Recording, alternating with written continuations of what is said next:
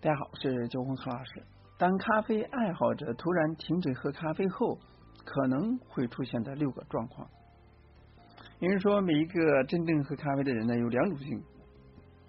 第一是第一次喝咖啡前的那个人和喝咖啡后的那个人。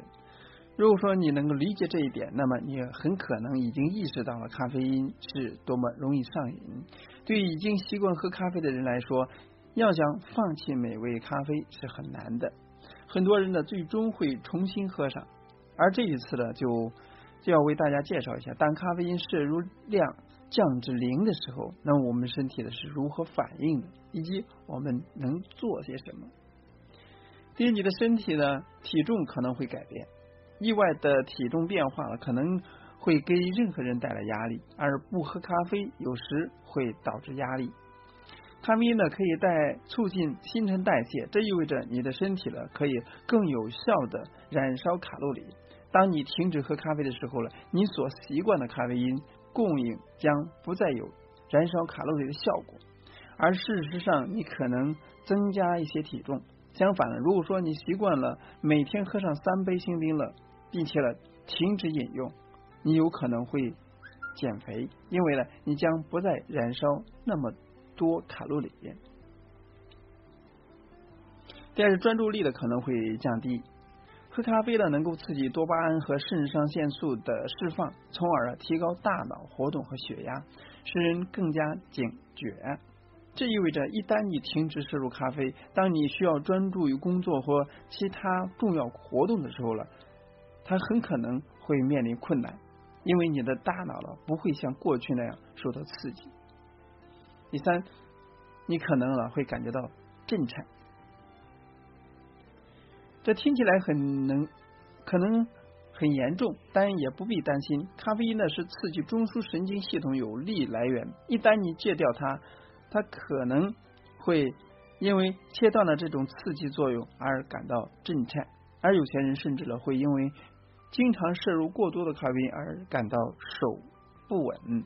然而，只有一小部分沉迷于咖啡因的人会感觉到震颤。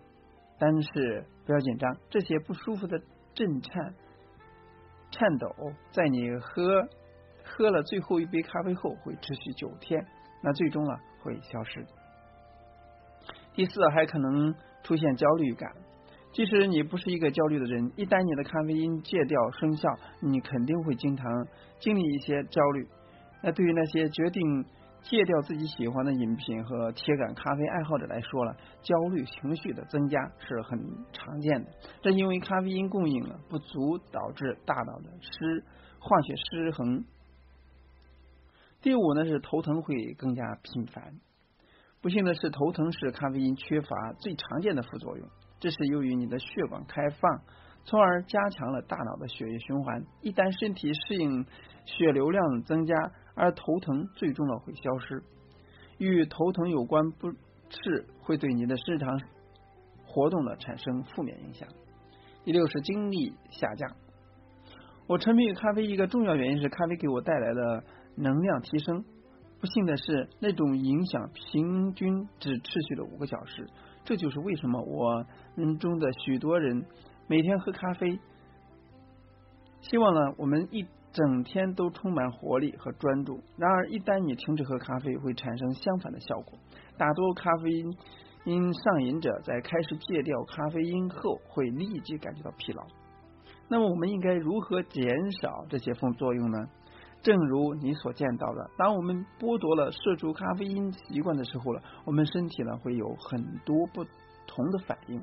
好咖好消息是我们有办法安抚甚至呢防止这种反应。如果说你想永远戒掉咖喝咖啡的习惯，那你可以尝试做一些事情。第一，以稳定的速度减少咖啡因的摄入量。当你决定减少咖啡因摄入的时候了，这是目前为止你能够做的最好的事情。例如，如果说你和你伴侣或室友一起做，效果最好。如果说你是一个真正的爱好咖啡爱好者，那每天的喝三杯咖啡，那么你应该花一周时间只喝两杯，然后呢，可以只喝一杯，然后呢，最终呢就可以停止喝咖啡了。那这两周绝对能够帮助你缓解体内咖啡因不足的压力。第二，保持水分，喝茶。